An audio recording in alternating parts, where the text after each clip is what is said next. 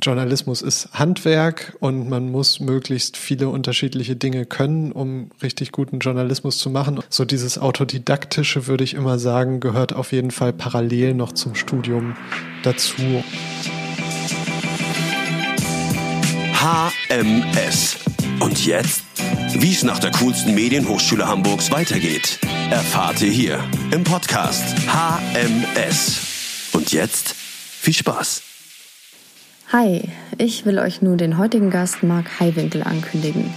Marc ist Formatentwickler bei Zeit Online. Vielleicht ist euch auch seine Stimme schon vom Clubhouse bekannt, wo er gerade die Zeit Morgen Konferenz moderiert. 2016 hat er seinen Abschluss im digitalen Journalismus an der HMS gemacht. Und was Marc davon mitgenommen hat, warum er nicht an fünf Jahrespläne glaubt, aber daran, dass Umwege gut sind, das könnt ihr in dieser Folge hören. Ich fand es eine ganz unterhaltsame Folge. Wir wurden zwischendurch sogar pathetisch und haben uns über ein neues spannendes Format unterhalten, das die Zeit jüngst gelauscht hat. Jetzt äh, Bühne frei für Marc Heiwinkel. Schön, dass wir heute das Vergnügen haben. Wir haben uns ja schon mal vorher kurz unterhalten. Marc Heiwinkel ist heute zu Gast, ähm, Formatentwickler bei Zeit Online. Ähm, ich freue mich sehr auf das Gespräch und ähm, ja, lass dich erstmal dich selbst vorstellen. Wow, jetzt muss ich mich selbst vorstellen. Hallo Antonia, ich freue mich sehr, dass ich hier dabei sein darf. Ähm, wo fange ich denn am besten an? Du hast ja schon die wichtigste Funktion gesagt, nämlich die aktuelle. Ich bin Leiter Formatentwicklung bei Zeit Online und das bedeutet, ich darf mich mit schönen Projekten beschäftigen, für die alle anderen Ressorts keine Zeit haben. Zum Beispiel ähm, ploppte ja kürzlich Clubhouse auf, zumindest bei allen iOS NutzerInnen, obwohl es diese App ja schon eine ganze Weile gibt. Plötzlich ging ein Hype los und dann hieß es auch bei Zeit Online, okay, los, lass uns doch mal ausloten, ähm, wie diese Plattform funktioniert, ob das was für uns sein könnte. Da betreue ich jetzt seit einigen Wochen die sogenannte Zeit Online Morgenkonferenz. Also jeden Werktag ab neun Uhr suchen wir da das Gespräch mit den Hörerinnen und Hörern in Clubhouse und versuchen so ein bisschen zu eruieren, was denn aktuelle Themen sind, die wir noch nicht auf dem Schirm haben, möglicherweise auch, um dann darüber zu berichten. Also wir sammeln da Input von den Hörern und Hörerinnen auf Clubhouse. Jetzt jüngst ist gestartet äh, Zeit und Zeit Online auf TikTok. Das habe ich auch betreut, ein sehr schönes Projekt. Äh, guckt euch das gerne an. Zeit heißt der Account auf TikTok. Und wir haben einen neuen Newsletter gestartet, äh, da war ich auch dran beteiligt, der Was Jetzt Newsletter. Also das sind alles so Projekte, die ich als Leiter Formatentwicklung bei Zeit Online betreuen darf. So, jetzt habe ich dich totgequatscht, Antonia. Gar nicht. Ich fand das sehr spannend. Wir haben ja auch schon mal ganz kurz über diesen ähm, neuen Launch von, ähm, ja, von dem TikTok-Format ähm, jetzt gesprochen. Und das ist ja insofern ein besonderer Launch, weil es ja auch ein Silent Launch ist. Ähm, und jetzt, zu dem genau. Zeitpunkt, wo wir gerade sprechen, haben das tatsächlich auch noch gar nicht so viele Leute mitbekommen. Ich habe auch gestern mal geguckt, also für einen Zeitkanal sind das auch immer noch nicht so viele Follower auf TikTok. Das heißt, das ist plätschert jetzt tatsächlich so ein, oder? Es plätschert jetzt so langsam los, aber die ersten Videos sind auch schon zu Wasserfällen, zu Rauschenden geworden. Also äh, selbst mit wenig FollowerInnen kann man da schon äh, einige ähm, Views erzielen. Das ist ganz spannend. Aber genau, wir sind äh, ziemlich heimlich gestartet wir haben keine große Pressemitteilung rausgeschickt. Wir sind einfach live gegangen mit einem Schwung an Videos und gucken jetzt einfach mal, was passiert, ob diese Marken auf TikTok funktionieren können. Und was glaubst du? Aber bisher sieht es eigentlich. Ja, bisher äh, sag du es mir, Antonia. Du bist ja auch äh, Zielgruppe im Grunde. Ähm, ja, also ich finde, das funktioniert alles ganz gut bisher. Sabine Rückert ist unter anderem zu sehen, die stellvertretende Chefredakteurin von der Zeit und vielen wahrscheinlich eher bekannt als äh, Co-Host ihres Podcasts Zeitverbrechen. Und ähm, Sabine Rückert tritt jetzt auch für uns vor die TikTok-Kamera und gibt da kriminologisches Wissen preis. Und es lief, das erste Video, das jetzt schon live ist, lief total gut. Ähm, ja, also das, das scheint erstmal so ganz gut zu funktionieren, aber im Moment kann man auch noch nichts sagen, weil es so frisch ist. Mhm. Aber ich bin gespannt, wie, wie findest du es denn? Hast du es dir ausführlich angeguckt? Ja, ich habe tatsächlich mal reingeguckt. Ich fand es natürlich ganz ähm, cool, weil es äh, natürlich dem TikTok-Format entsprechend immer so kurze, schöne Erklärvideos sind und auch, wie du gerade meintest, irgendwie bekannte Gesichter aus der Zeit, wie Sabine Rückert. Und ähm, auch inhaltlich aktuelle spannende Themen natürlich jetzt, wie funktioniert der Impfstoff, wenn ich mich richtig erinnere. So, mhm. ähm, ja. ganz schon mal ganz coole kleine äh, Infos, ähm, die man sich da auf jeden Fall noch angucken kann. Und ich denke, wenn man ein TikTok-Nutzer oder Nutzerin ist und das, ähm, ja, dann kann ich mir nicht vorstellen, was da dagegen sprechen sollte. Also so eine gewisse Skepsis bringe ich ja auch mit, ne, auf solche Plattformen zu gehen, auch wie Instagram. Ähm, früher vor vor einigen Jahren, als es hieß, okay, Medien gehen jetzt auch auf Instagram, habe ich auch diese Skepsis wie jetzt bei TikTok empfunden und dachte, das ist eine Plattform, da geht's um hübsche Bilder oder jetzt bei TikTok sieht man halt vermehrt junge Menschen tanzen hat Journalismus auf diesen Plattformen überhaupt Platz? Aber bei Instagram haben wir gesehen, dass da Journalismus wahnsinnig gut funktioniert. Mhm. In einer ganz neuen Form natürlich. Also nicht in langen Texten oder langen Videoreportagen, sondern auf eine ganz neue Art und Weise.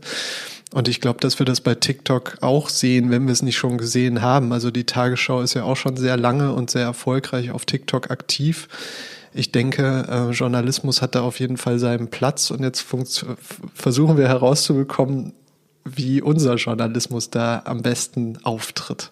Ja. ja, das ist total spannend, gerade jetzt. Wie du auch meintest, bei Instagram war ja zu Beginn auch total der Zweifel da.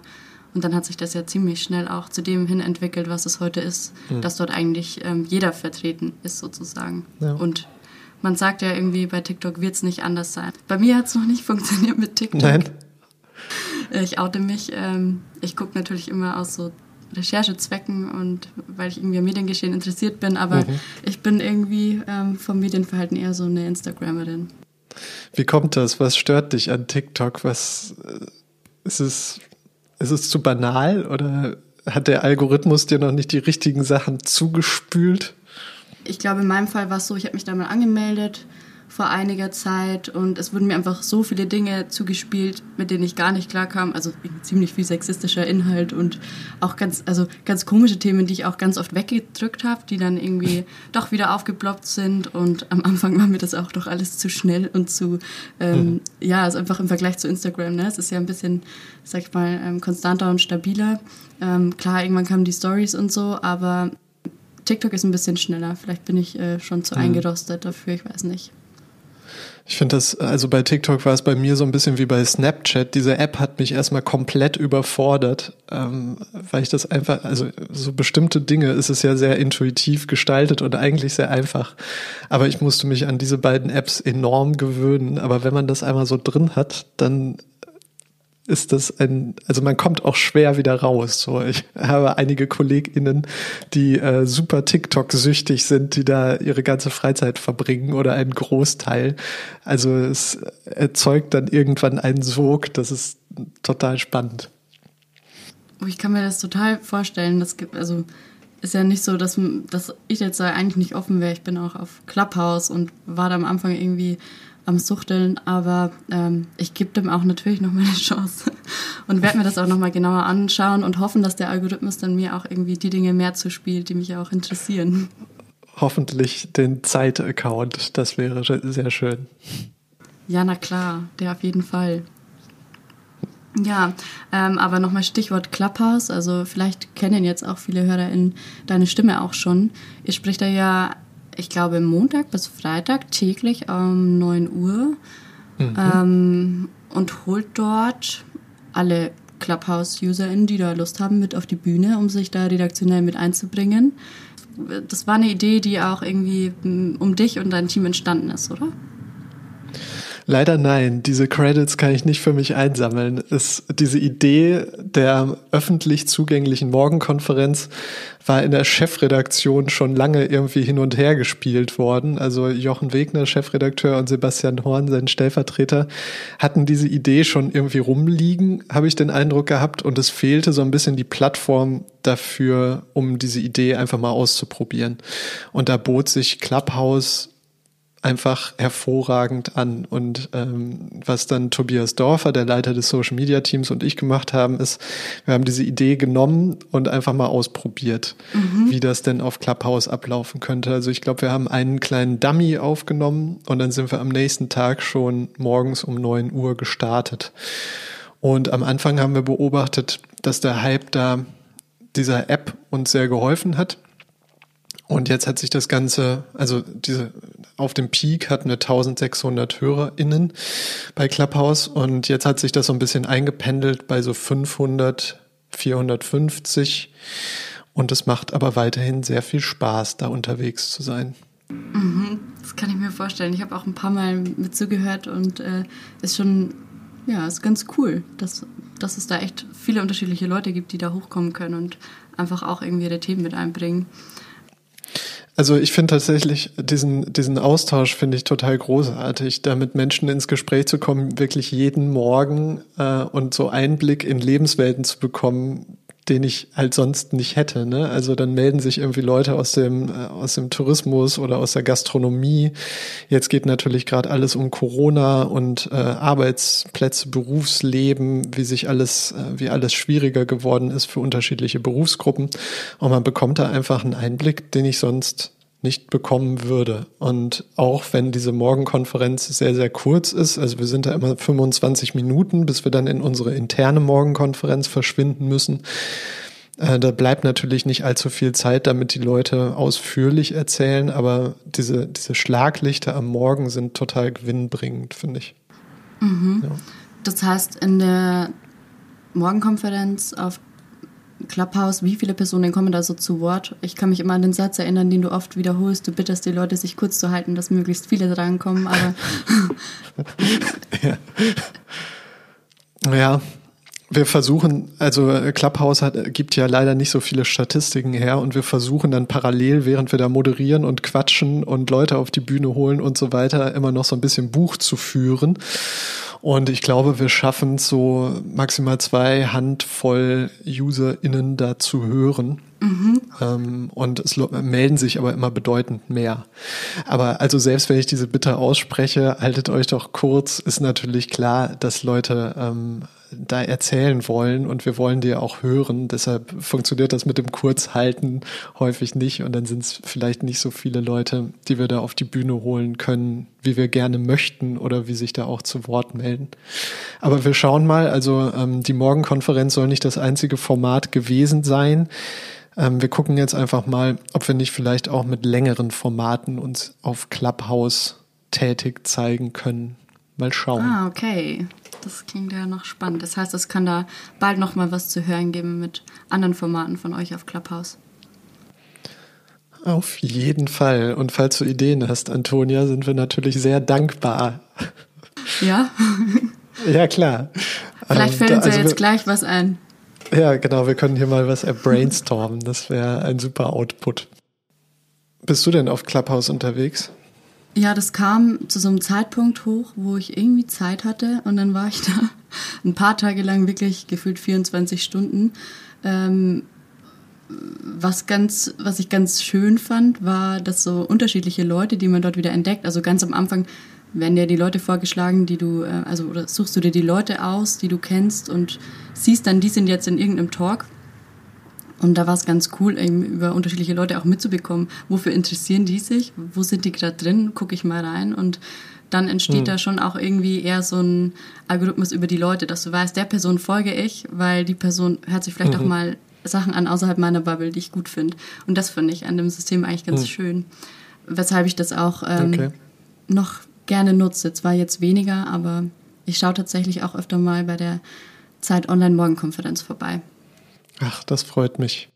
So ein Highlight war für mich ja. äh, ganz am Anfang, das waren, ähm, habe ich irgendwie gesehen, ich habe Clouseau gefolgt und da ich mich für Musik interessiere, war es dann ähm, war so ein Talk, zeigt her eure Musik und ihr bekommt Live-Feedback.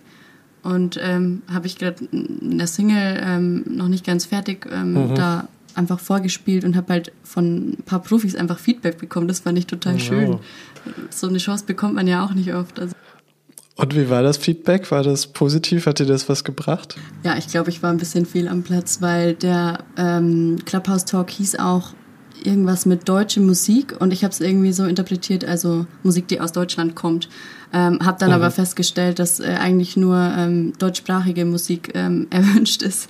Und dann mhm. war halt so ein bisschen, okay. ja, versuch's doch mal mit Deutsch. Und ähm, schön produziert und so und äh, passt, aber Deutsch ist besser. Und ich so, okay. Mhm. Mhm. Super. Was machst du denn für Musik, Antonia? Also englischsprachig gehe ich mal von aus und ähm, Pop, Pop-Rock. Pop-Rock. Ja. Man könnte sagen Indie-Pop. Genau, gibt auch noch nicht so viel zu hören. Aber im Mai kommt eine neue Single. Ich mhm. benutze mal gerne die Beschreibung von einem Musiker, der das mal schön zusammengefasst hat. Dreamy, wavy, Indie-Pop. Das hat mir ganz gut gefallen. Klingt genau nach meiner Playlist. Äh, wie, ja. wie finde ich das denn? Finde ich dich bei Spotify als Antonia Wolfram? Nee, also ja, du findest mich auf Spotify und auf allen anderen Streaming-Diensten ähm, unter Lufi, äh, L-O-U-P-F-I-L-L-E. Und da gibt es die erste Single, die im September kam, die heißt Hold Me Back. Oh Mann, dann habe ich ja direkt so eine Nachlese oder Nachhöre für diesen Podcast. Das äh, höre ich mir direkt an, bin sehr gespannt. Das ist natürlich super, da freue ich mich. Verdiene ich 0,0038 Cent, glaube ich. Das ist super. Dann klicke ich es 50 Mal an. Ja, aber ähm, mich interessiert natürlich auch, ähm, du bist ja auch ein HMS-Alumni. Ja, ich glaube schon. Deshalb sitze ich jetzt hier wahrscheinlich auch, oder? Ja, genau. Und ähm, kannst du dich noch gut an die Zeit eigentlich erinnern? Es ist noch sehr präsent durch deine verschiedenen Stationen in Berlin äh, als Head of Hochkant oder ähm, du hast ein Startup mal gegründet oder was weiß ich noch über dich? Du warst bei Z und dann wieder woanders und dann wieder bei Z und jetzt bei der Zeit. Ist es noch präsent? Mhm. Es ist auf jeden Fall noch präsent, weil das in eine ganz spannende Phase gefallen ist. Ähm, ich bin, ich habe in Hamburg nach dem Bachelor ein Volontariat gemacht und nach diesem Volontariat haben ein äh, Freund und ich uns selbstständig gemacht und sind nach Berlin gezogen, um da ein iPad-Magazin zu starten. Wir haben da einen Investor gefunden, der uns ein wenig Geld an die Hand gegeben hat und äh, Auflage oder Bedingung war, aber im Grunde wir müssen in die Büroräume dieses Unternehmens ziehen und die waren in Berlin ganz frisch und wir sind dann damit eingezogen und sind halt von Hamburg nach Berlin umgezogen. Und das hatte alles nicht sein sollen mit diesem iPad-Magazin. Ähm, und dann habe ich freiberuflich gearbeitet. Und der erste feste Job, den ich dann nach der Freiberuflichkeit hatte, war bei Z. Äh, dieses neue Online-Magazin damals von der Zeit, das eine junge Zielgruppe ansprechen möchte. Und es war total aufregend, bei diesem neuen Unternehmen dabei zu sein, diese Marke mitformen zu können. Und parallel habe ich dann berufsbegleitend ähm, das Studium an der HMS begonnen. Und das war also ein wahnsinnig neuer Lebensabschnitt, weil diese Festanstellung auf der einen Seite mit den vielen neuen Aufgaben und dann das Pendeln von Berlin nach Hamburg zum Studium, neue Leute, äh, viele neue Inhalte und Themen. Also ich kann mich sehr gut daran erinnern, weil das einfach so eine prägende Zeit war, auf jeden Fall. Wow. Ja. Okay. Das heißt, äh, wie war das so vom Zeitaufwand, wenn das so, ich sag mal, dual organisiert ist? Wie oft warst du da in Hamburg und wie oft in Berlin? Ähm, ich war so einmal die Woche oder eher alle zwei Wochen für ein paar Tage in Hamburg. Das Schöne war, dass ähm, die Vor also das Schöne für mich zumindest war, dass die Vorlesungen teilweise auch am Wochenende stattgefunden haben. Also so ein Block äh, war dann Donnerstag, Freitag, Samstag. Ähm, und mit meiner Teilzeitstelle, beziehungsweise später habe ich dann extra Urlaub genommen, als ich in Vollzeit bei Z war. Ich habe meinen ganzen Urlaub dann in das, in das Studium äh, verballert quasi. Äh, das, dann ging das irgendwie, aber der Urlaub war zumindest im zweiten Jahr ein, ein wenig rar dadurch. Ja. Aber ähm, also für mich, ich fand das total toll, aber ich fand das auch toll, wieder zurück nach Hamburg ähm, zu fahren, regelmäßig und da meine FreundInnen zu sehen. Ähm, allein dafür habe ich das gern in Kauf genommen, dann äh, da auch immer nach Hamburg fahren zu müssen, zu können. Es war eher ein, es fühlte sich eher nach Können an. Das heißt, ähm, wenn du jetzt zurückdenkst, was sind Highlights aus dem Studium? Du musst mich vielleicht korrigieren, das ist dann dieses äh, Digital Journalism Fellowship. Ähm, genau, bei mir hieß es Digital Journalism und es war ein Executive Master of Arts in Journalism. Ich habe gerade nochmal auf die Website geguckt und offenbar habt es, äh, die HMS hat diesen Studiengang nun eingedeutscht. Er heißt digitaler Journalismus, aber ich glaube, der Abschluss dieses Executive Master ist das gleiche. Ähm, genau, und das war das, ja. Mhm, okay. Das geht auch zwei Jahre, oder? Lass mich, also das ist mir dann doch nicht mehr so präsent, die okay. Jahreszeit, aber ja, ich glaube, es waren zwei Jahre, ja.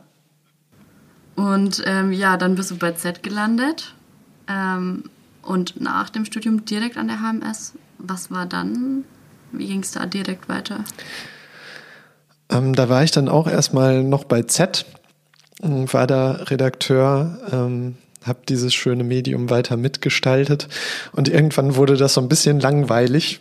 Und ähm, also ich habe da auch so Chef vom Dienst ähm, Schichten übernommen. Und dann bist du halt eher so ein Organisator und weniger der Macher also ähm, ich habe mich auch um die Freien gekümmert. Ähm, das war auch Teil meiner Masterarbeit, äh, Kommunikation mit FreelancerInnen, wie die am besten gelingt. Und das hat alles wahnsinnig viel Spaß gemacht, aber irgendwann habe ich so gedacht, ach, was Neues wäre jetzt schön. Und ähm, da kam die Gelegenheit, zur Bild zu gehen, zu Springer und ähm, als Head of Hochkant deren Instagram und Snapchat Discover Strategie auszuarbeiten und umzusetzen. Und ich war dann Teil des Social Media Teams mit einem kleinen Unterteam quasi, dem Hochkant-Team. Und wir haben alles gemacht, was Hochkant ist. Also Instagram, Snapchat, aber auch ein bisschen Pinterest und konnten uns da austoben. Und das war dann so die, die zweite Station nach dem Studium in Festanstellung. Genau. Okay. Da haben wir ja auch schon mal ganz kurz drüber gesprochen, dass es da auch durchaus Unterschiede gab von der Arbeit für Z und äh, als Head of Hochkant. Und letztendlich bist du ja dann wieder zurück zu Z. Ich bin dann nach neun Monaten wieder zurück zu Z, also habe quasi eine kleine Z-Auszeit bei der Bild genommen.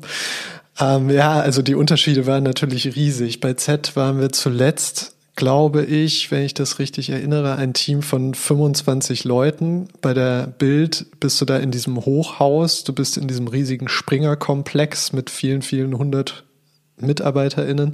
Das ist natürlich ein ganz anderes Feeling, da äh, bei Springer über den Flur zu laufen oder in der chaotischen ZWG zu sitzen. Entsprechend auch äh, das Alter der Leute ist natürlich ganz anders. Bei Z waren wir eng befreundet, zumindest in kleinen Kreisen. Bei Springer war das dann halt sehr professionell und anders. Und es hat mich dann doch wieder zurückgezogen zu Z und der Klüngel-WG und dem Chaos und dem äh, Rum, Rumtoben. Ja. Ja, und so wie du gerade grinst, glaube ich auch, dass, äh, dass es noch gut ist, dass du auch noch da bist. Du bist auf jeden Fall happy. Auf jeden Fall. Ja, jetzt ist, jetzt ist die Situation so eine ganz andere. Also seit Oktober gibt es Z in der alten Form nicht mehr. Es ist kein eigenständiges Online-Magazin mehr, sondern ist als Ressort in Zeit Online integriert worden. Und in diesem Zuge wurde das Team ein wenig verkleinert und der Großteil des alten Zs wurde im Zeitkosmos verteilt. Und in diesem Zug habe ich halt die neue Funktion als Leiter Formatentwicklung bekommen. Mhm. Und ich kenne die Büroräume von Zeit Online. Ich kannte viele KollegInnen auch vorher. Aber ich habe dieses Büro, ich habe Zeit Online jetzt aufgrund der Pandemie noch gar nicht richtig physisch kennengelernt. Mhm. Also äh, wir saßen zu Z-Zeiten schon im Homeoffice und sitzen jetzt bei Zeit Online auch größtenteils im Homeoffice. Und natürlich ist Zeit Online dann wiederum äh, professioneller als Z und dieses Wohlfühl-WG-Feeling gibt's da bei Zeit Online wahrscheinlich nicht. Aber so wie ich Zeit Online bisher wahrgenommen habe über die vielen Jahre, die ich jetzt in diesem Zeitkosmos drin bin, ist das genau der richtige Ort, an dem ich äh, sein sollte mit 34 Jahren. Das äh, fühlt sich alles sehr richtig an. Also du bereust nichts. Ich bereue überhaupt nichts. Nee, ich finde das auch blöd. Ich weiß nicht, ob du Dinge bereust. Also klar, man bereut immer irgendwas, aber ähm, jede Erfahrung bringt einen weiter. Und äh, ich habe kürzlich hier, ich habe so ein neues Buch gekauft, jetzt für den Urlaub Moos und Milch heißt das. Es geht um Touren in Brandenburg und so. Und ich habe eben die letzte Seite aufgeschlagen und da stand ein Zitat von einem Schriftsteller, glaube ich, den ich jetzt nicht in Erinnerung rufen kann, aber es war äh, es gibt keine Umwege oder irgendwie sowas. Jeder, jeder Weg führt irgendwie ans Ziel, jeder Umweg führt ans Ziel. Und das finde ich eigentlich ganz schön selbst wenn man irgendwas bereut, irgendwas gemacht zu haben, hat es einen halt zu dem gemacht, der man ist. Oh, es ist pathetisch jetzt, furchtbar. Ja, sehr. Es schleimt. Aber schön. Ich, mir fällt da ähm, ein passendes Zitat zu ein. Das stammt aus meiner Österreich-Zeit und zwar über Umwege lernt man die Gegend kennen. Ja. Das finde ich auch sehr schön. Weißt du, von wem das ist? Vielleicht ist das eins zu eins das Zitat, das in diesem Buch steht, das ich jetzt fünf Minuten später schon wieder vergessen habe und nicht so perfekt wiedergeben kann, wie du es gerade getan hast. Boah, das, war, das hat mir der Vater eines Freundes gesagt. Ha. Ähm, wir haben das dann immer so intern oft zitiert. Aber okay. ich kann ja gar nicht sagen, wo das herkommt. Das müsste ich mal nachgucken. Das ist auf jeden Fall wunderschön. Aber das Buch Moos und Milch, äh, um was geht's da in Brandenburg? Ich weiß nicht, ob es Moos und Milch oder umgekehrt Milch und Moos heißt, aber es ist von zwei Bloggerinnen geschrieben, die ein gleichnamiges Blog betreiben, offenbar seit vielen Jahren, kannte ich vorher auch nicht. Aber es ist ein sehr schön gestaltetes Buch, ähm, in dem Wanderwege im Berliner Umland gelistet sind mit vielen schönen Fotos und Tipps, was man dann kulinarisch auch um Berlin so machen kann. Und ich finde das für die Corona-Zeit genau das Richtige wenn man in Berlin wohnt, weil man kommt ja nirgendwo anders groß hin. Ja. Also warum nicht nach Brandenburg? Ja, das klingt ja. wirklich sehr passend. Als wir letztes Mal gezoomt haben, hab, saß du vor einem anderen Hintergrund. Da stand in deinem Bücherregal ganz vorne I'm Every Woman von Liv Strömquist. Fand ich sehr sympathisch.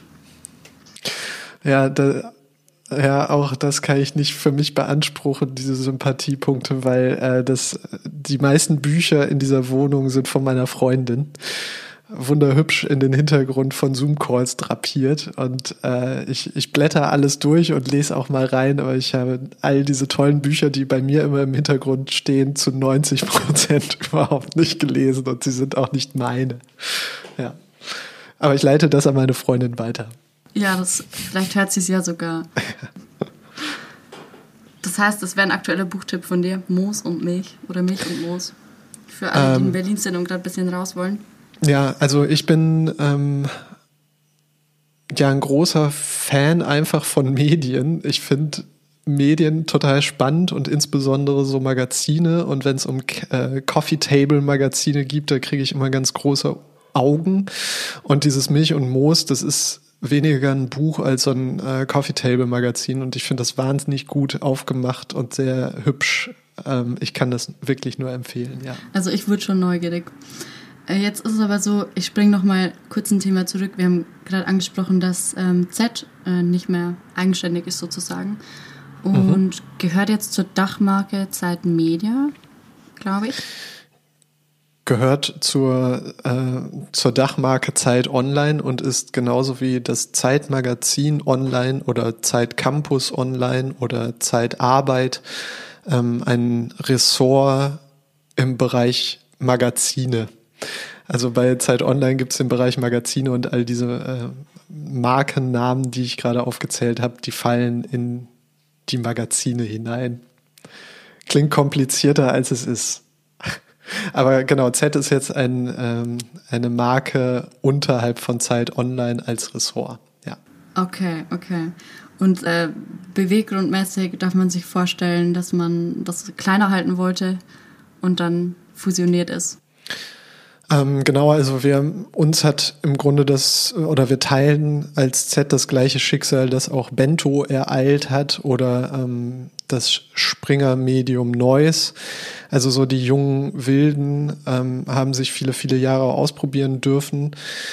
Und irgendwann muss man halt gucken, rechnet sich das und dementsprechend äh, hat man bei Zeit Online festgestellt, anders als beim Spiegel, Bento wurde ja komplett dicht gemacht. Ähm, Z sollte als Marke erhalten bleiben und ist dann halt zum Ressort geschrumpft. Ja. Wenn man dich jetzt fragen würde, was macht ein Formatentwickler eigentlich genau? Es steckt ja irgendwie im Namen, aber wie würdest du so deinen ja, ich sag mal, Berufsalltag bei der Zeit als Formatentwickler beschreiben? Also dieser Job ist gefühlt in den vergangenen Jahren äh, populärer geworden. Also ich habe den Eindruck, es gibt viel, viel mehr von FormatentwicklerInnen als noch vor ein paar Jahren. Mhm. Und jeder, jede macht diesen Job wahrscheinlich komplett anders. Also ich weiß von Funk beispielsweise, dass die einen sehr durchstrukturieren, äh, durchstrukturierten Entstehungsprozess von neuen Formaten haben. Die haben, glaube ich, so 18 Schritte, die ein Format da standardmäßig durchläuft. Ähm, und dann ist es fertig. Und bei Zeit Online ist es nicht so, dass es da diesen, diesen Standardweg gibt für alle Formate und ich weiß ganz genau, okay, eine Idee muss 18 Schritte durchlaufen, bis sie dann in die Welt geschickt werden kann. Das ist von Projekt zu Projekt total un unterschiedlich. Also bei Clubhouse war es jetzt so, dass ähm, quasi über Nacht die Entscheidung getroffen wurde, hey, lasst uns auf dieser neuen Plattform aktiv werden, möglichst früh zu Anfang, um mal zu gucken, wie das alles so funktioniert, ob wir dazu passen. Und äh, da haben wir in einer Hauruck-Aktion diese Morgenkonferenz gestartet. Bei TikTok wiederum hat es jetzt ein paar Monate gedauert, alle Produktionswege so auf sichere Beine zu stellen, dass wir jetzt in so einen Regelbetrieb starten konnten. Mhm. Ähm, war eine ganz andere Herangehensweise, auch mit einem viel größeren Team und ganz anderen Ressourcen. Und genauso auch bei dem Newsletter ähm, war das komplett anders. Beim Newsletter beispielsweise bin ich morgens auch immer äh, um 5.30 Uhr mit aufgestanden und bin dabei gewesen, wenn die Autoren und Produzierenden diesen Newsletter gemacht haben, um einfach im Hintergrund immer dabei zu sein und zu gucken, funktioniert das alles so. Ich habe den Newsletter auch testweise so dummymäßig auch mal selbst morgens produziert. Da war der Arbeitsalltag plötzlich ein komplett anderer, weil ich äh, für meine Verhältnisse mitten in der Nacht aufgestanden bin und Dinge gemacht habe äh, mit einem kleinen Kreis von Menschen und bei TikTok wiederum innerhalb der normalen Arbeitszeiten mit einem großen Team und Studio und auch mal nach Hamburg fahren, um die Videos mit Sabine Rückert zu filmen. Natürlich alle getestet und unter strengsten äh, Corona-Regelungen. Also das Tolle an diesem Job ist, um auf den Punkt zu kommen, er ist super abwechslungsreich und von Projekt zu Projekt total unterschiedlich. Aber so ganz grundsätzlich, also ich meine Rolle als Formatentwickler sehe weniger darin, tolle neue Ideen zu entwickeln, sondern die vorhandenen Ideen, die wir ja alle haben, äh, einzusammeln und zu evaluieren, okay, welche davon kann tatsächlich wie funktionieren und da Workflows zu etablieren, damit eine Idee dann Wirklichkeit werden kann. Das sehe ich so als meine Aufgabe. Genau. Mhm. Du hast im Bachelor Medienkommunikation und Journalismus studiert mhm. und im Master digitalen Journalismus. Mhm. Ähm, wenn man sich jetzt jemanden vorstellt, der sagt, er studiert Journalismus, dann ist es ja, hat man oft so dieses Klischeebild. Aber du machst ja tatsächlich und hast auch in deinem Werdegang irgendwie viel mehr Dinge gemacht, als tatsächlich nur diesen tatsächlichen Journalismus, den man im ersten Moment im Kopf hat, äh, zu machen. Du hast ein Startup gegründet, du brennst irgendwie für neue Medien und war das auch von Anfang an dein Plan? Wusstest du schon, ähm, wo du hin willst? Oder hast du auch dir gedacht, über Umwege lernt man die Gegend kennen und du guckst, wo es dich gerade hinzieht? Genau das, was du jetzt als zweites gesagt hast. Also irgendwie geht das alles zurück so auf meine Teenagerzeit. Ähm, und ich hatte so Schlafstörungen. Ich konnte auf jeden Fall ewig nicht einschlafen. Und ich habe dann Nächte vorm Rechner gesessen mit Windows 98 damals und habe äh, Kurzgeschichten geschrieben. Und ich habe mich immer auch für Comics interessiert. Also ich wollte irgendwie was Visuelles machen. Ich habe mich dann so ein bisschen in Photoshop ausprobiert und dann dachte ich, boah, es gibt so coole Websites ähm, kann man nicht irgendwie schreiben und visualisieren und so ein bisschen HTML-Schreiben miteinander kopieren, äh, kombinieren. Und dann habe ich halt angefangen, irgendwie kleine Websites zu bauen oder in Flash irgendwelche Animationen oder äh, so kleine Minigames, wo man per Drag and Drop Dinge hin und her schieben konnte und so. Also ich habe autodidaktisch viel einfach ab dem Teenageralter ausprobiert in diesem digitalen Und ähm, ich konnte mir das immer nicht vorstellen, dass es einen Job gibt, der das alles kombiniert. So, ich dachte immer, man müsste entweder filmen können und dann geht man irgendwie in den Videojournalismus oder man muss schreiben können und landet dann mit Glück bei der Seite drei irgendwo im Feuilleton oder was weiß ich. Ähm, und dass es diesen Job von Formatentwickler FormatentwicklerInnen gibt, das war mir halt nie bewusst und ich glaube auch, den gab es damals noch nicht, aber irgendwie haben mich die Wege in diese glückliche Position gebracht, wo ich all das, was ich mag, äh, nämlich Medien auf jede Art und Weise zu gestalten, total ausleben kann. Ja. Mhm. Das klingt wirklich so, als würde das ein paar Dinge kombinieren, die schon sehr früh da waren. Äh, erinnerst du dich da noch an, äh, an ein Produkt, aus dem, auf das du stolz bist aus deiner Teenie-Schlafstörungsphasezeit? Oh, das ist, das ist echt schwierig, weil das habe ich gar nicht mehr im Kopf. Ähm, aber ich war immer wahnsinnig stolz auf meine Websites, die ich gebaut habe. weil da, also das war, da kam halt alles zusammen, so äh, Grafik, Text und so ein bisschen HTML zusammenschreiben äh, oder später auch mal so PHP-Versuche und so. Also ich stehe immer auf so Endergebnisse, wo ganz viele Puzzleteile passen müssen, damit dieses große Bild funktioniert. Und also so die Websites, die ersten, die ich gebaut habe, da war ich auf jeden Fall wahnsinnig stolz drauf. Das kann ich mir vorstellen. Und äh, jetzt werde ich wieder ein bisschen pathetisch, denn jetzt frage ich mich, wenn man jetzt annimmt, das is the limit, ähm, wo würdest du da gerne noch hin? Oder gibt es irgendwie was, wo du sagst, das ist äh, irgendwie ziemlich groß und da hättest du Bock drauf? Also ich weiß, dass mein 20-jähriges Ich ähm, das nicht glauben würde, dass ich jetzt äh, bei Zeit Online arbeite in dieser spannenden Position. Deshalb bin ich da erstmal total glücklich und habe keine weiteren Vorstellungen und lass das alles auf mich zukommen. Ich weiß nicht, wie es dir da geht. Äh, wir haben ja, oder ein bisschen weiß ich es, weil wir haben beim Vorgespräch ja darüber gesprochen, aber es ist immer so schwierig, ähm, so Pläne für die Zukunft festzulegen, oder? Ja. Ich kannte mal, ja, ich kannte mal jemanden, der hat immer so fünf Jahrespläne für sich ähm, notiert. Ich müsste mal googeln, ob irgendwie was davon Realität geworden ist. Ich fand das damals wahnsinnig beeindruckend und boah, der ist so organisiert und er macht fünf Jahrespläne und der wirkt so überzeugt, der schafft das ganz bestimmt. Ja, aber dann kommt halt trotzdem immer irgendwas dazwischen, ne? Also so lange Pläne schmieden. Hm. Aber um vielleicht nochmal zum Studium zurückzukommen, ähm, also ich fand diese zwei Jahre total gewinnbringend, weil wir an der HMS einfach eine super tolle Gruppe waren. Also DJ16 sei herzlich gegrüßt. Äh, wir waren zwölf Leute, die, die einfach total gut harmoniert haben und wir hatten eine Menge Spaß.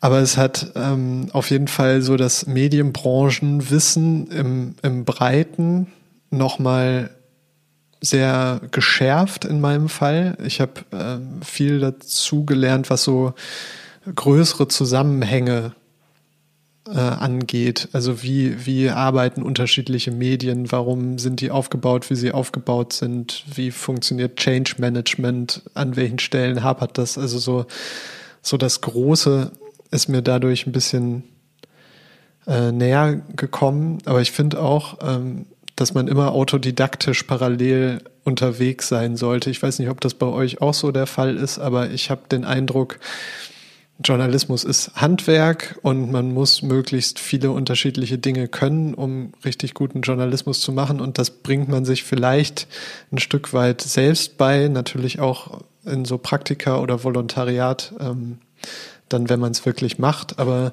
so dieses Autodidaktische, würde ich immer sagen, gehört auf jeden Fall parallel noch zum Studium dazu oder generell in diesem Beruf. Also sich immer weiter um zu sehen, was es Neues gibt und dazu zu lernen und neue Fähigkeiten sich anzueignen.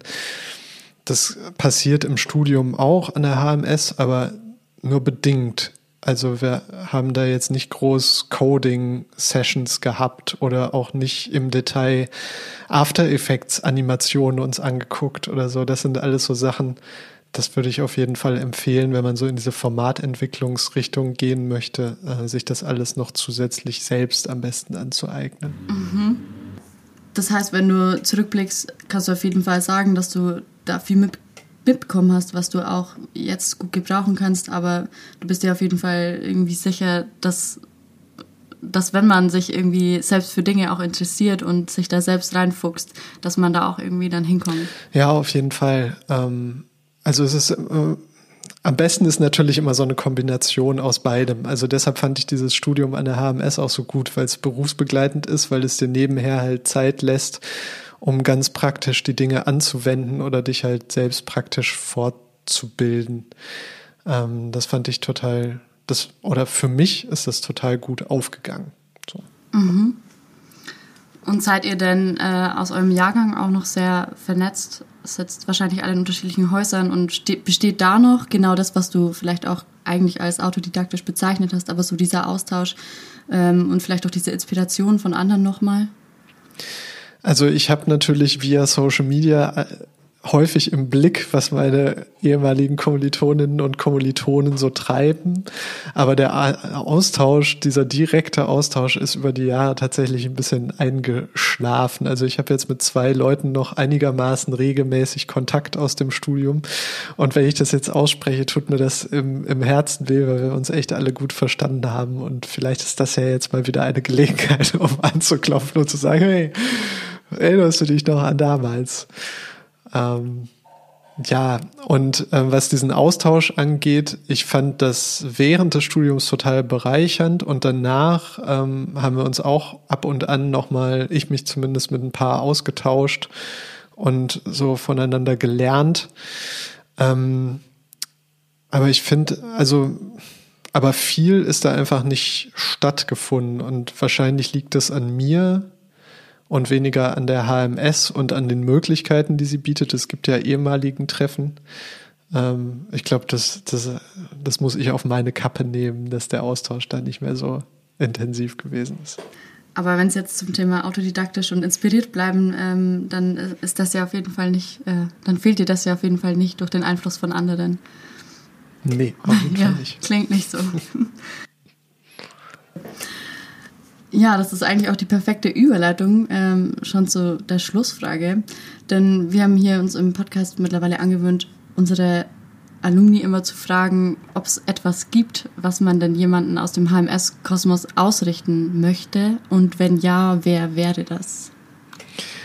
Also nachdem ich das jetzt erzählt habe, wie weh es mir tut, dass ich mit den DJ16 Menschen so wenig Kontakt habe, äh, würde ich die an dieser Stelle grüßen wollen. Und äh, aber beim Grüßen soll es nicht bleiben. Ich glaube, ich werde die danach einfach mal anschreiben und denen das schreiben, was ich jetzt sagen sollte. nee, das war einfach es war einfach eine total tolle Gruppe und äh, ich würde die alle gern mal wieder in dieser Runde zusammen sehen, was natürlich ein bisschen schwierig ist, weil ein Teil gar nicht mehr in Hamburg oder auch nicht in Berlin wohnt. Es gab auch KollegInnen aus Zürich, die angereist sind. Ähm, wird wahrscheinlich ein bisschen schwierig, die alle wieder zusammenzubekommen, aber äh, an dieser Stelle sei der Wunsch geäußert, das wäre total großartig, liebe DJ16 Menschen, wenn ihr das hört. Vielleicht kriegen wir das ja hin. Ja, das wäre schön, wenn der Podcast das jetzt anstoßen würde. Das würde ich sagen, ähm, hätte auf jeden Fall was Gutes. Oder ihr macht einfach nochmal so eine zweite äh, Folge oder eine weitere Podcast-Folge, in der alle DJ16-Leute in Zoom zusammenkommen und dann gemeinsam podcasten. Antonia, wäre das nicht mal was? Das wäre schön. Ja, das klingt super, aber dann würde ich sagen, lasse ich dich moderieren. Du machst das wunderbar. Ich habe mich sehr aufgehoben gefühlt. Na gut, da bin ich froh. Ja, also es gibt bald viel zu hören noch von dir. Beziehungsweise, ich würde sagen, alle HörerInnen können erstmal auf TikTok gehen und können sich angucken, was da gerade passiert auf dem Kanal der Zeit. Ähm, spannende kurze Videos. Newsletter kann man abon abonnieren. Ich glaube, es ist der Was jetzt ähm, Genau, Newsletter. es ist der Was jetzt Newsletter zum Podcast, genau. Und äh, was ist mit Popcorn und Couch, dem Newsletter? Gibt es den noch? Wow, das ist ja spannend, dass du den äh, rausgekramt hast, Antonia. Genau, ich habe für Z ähm, Popcorn und Couch gemacht, einen Streaming-Newsletter. Und jetzt komme ich seit vielen Wochen nicht mehr dazu. Also die paar tausend AbonnentInnen dieses Newsletters haben den jetzt schon lange nicht mehr bekommen. Und ich weiß nicht, ob das nicht so bleibt, dass sie ihn nicht bekommen. Also oh. aus Zeitgründen wird er wahrscheinlich gekillt werden. Oh, okay, okay. Hoffentlich enttäusche ich damit jetzt äh, niemanden, dass ich das angesprochen habe. Ich hoffe, es werden sehr viele Menschen enttäuscht sein. Das wäre nämlich sehr schön. Dann hätte sich die Arbeit über die Jahre gelohnt. Stimmt. Zuletzt, was ich empfehlen kann, ist deine Playlist, Platten drehen. Finde ich super. Kann man sich auf jeden Fall noch anhören. Also du bist echt eine gute Stalkerin, ne? Äh, haben wir im Vorgespräch schon geklärt, dass du Playlists finden kannst von allen Menschen, wenn du wenige Infos über sie hast, ne? Ja, das ist doch spannend, wenn man, wenn, äh, wenn man mit jemandem zum ersten Mal spricht und schon mal weiß, was die Person für Musik hört. Das finde ich immer spannend. Ja, plattendrehen.de, ein kleines privates Projekt, ist einfach eine Spotify-Playlist, die ich äh, immer wieder erweitere um Songs. Hat es dir denn einigermaßen gefallen, was ich da zusammengesucht habe? Ja, ich fand es wirklich schön. Ich dachte mir, klingt gut, bunter Bix und ähm, vor allem auch irgendwie viele Songs, die ich mir selbst auch anhören, dachte ich, okay, ich glaube, es könnte ein gutes Gespräch werden. Ich hoffe, das war's. Ich hoffe, es hat sich bestätigt. Ja, ich fand es sehr toll. Also danke nochmal, dass du dir die Zeit genommen hast und ähm, auch deine ganzen Insights mit uns geteilt hast. Und ja, dann sage ich nochmal Danke, Marc. Es war sehr schön. Ich wünsche dir alles ich danke Gute. dir, Antonia. Dankeschön. Danke auch. Dann mach's Bis gut. So, das war die 21. Folge HMS und jetzt. Ich habe mich super gern mit Mark Heiwinkel unterhalten. Wenn ihr jetzt neugierig geworden seid, dann checkt doch den neuen TikTok-Kanal der Zeit aus. Abonniert den Was Jetzt Newsletter oder ihr könnt Marc aktuell an jedem Wochentag um 9 Uhr auf Clubhouse unter dem Zeit Online-Kanal hören. Wenn ihr Fragen habt, Wünsche, Ideen oder auch Feedback, dann nehmen wir das dankend unter podcast at hamburgmediaschool.com an. Dann sage ich danke fürs Einschalten, macht's gut und bis zum nächsten Mal.